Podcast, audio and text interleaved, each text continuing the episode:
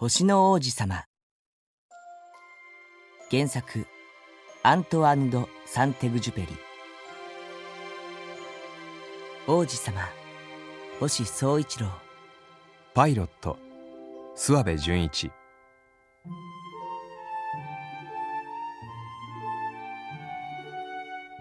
6歳の時僕は体験談という原生林について書かれた本で素晴らしい挿絵を見たことがある。それは大蛇のボアが猛獣を飲み込もうとしている絵だった。本にはこんな説明があった。ボアは獲物を噛まずに丸ごと飲み込みます。すると動けなくなるので獲物を消化する半年もの間ずっと眠って過ごします。僕はジャングルでの冒険についていろいろと考え自分でも色鉛筆を使って生まれて初めての絵を描き上げた。その傑作を大人たちに見せ怖いかどうか聞いてみた。するとこんな答えが返ってきた「どうして帽子が怖いんだい?」帽子の絵なんかじゃなかった。象を消化しているボアを描いたのだ。でも大人にはわからないらしいので今度はボアの内側の絵を描いてみた。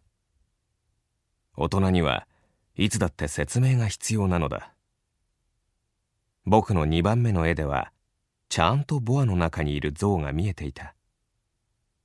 しかし大人たちは中が見えようが見えまいがボアの絵は片付けて地理や歴史算数や文法の勉強をしなさいと僕をたしなめた。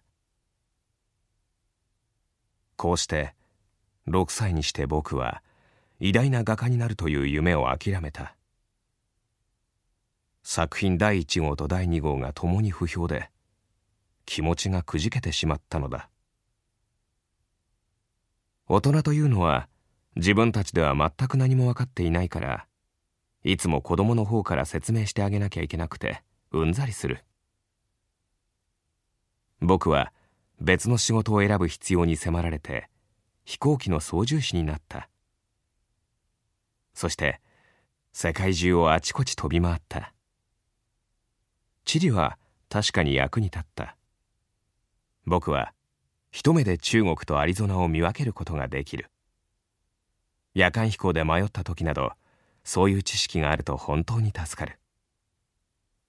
これまでの人生で僕はたくさんの重要人物と知り合った。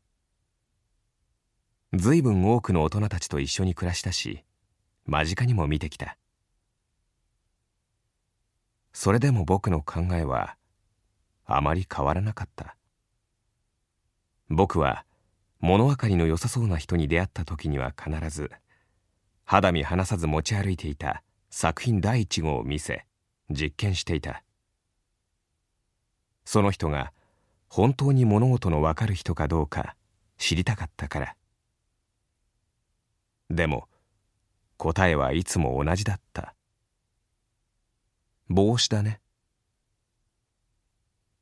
その後僕はボアの話も原生林の話も星の話もしなかった。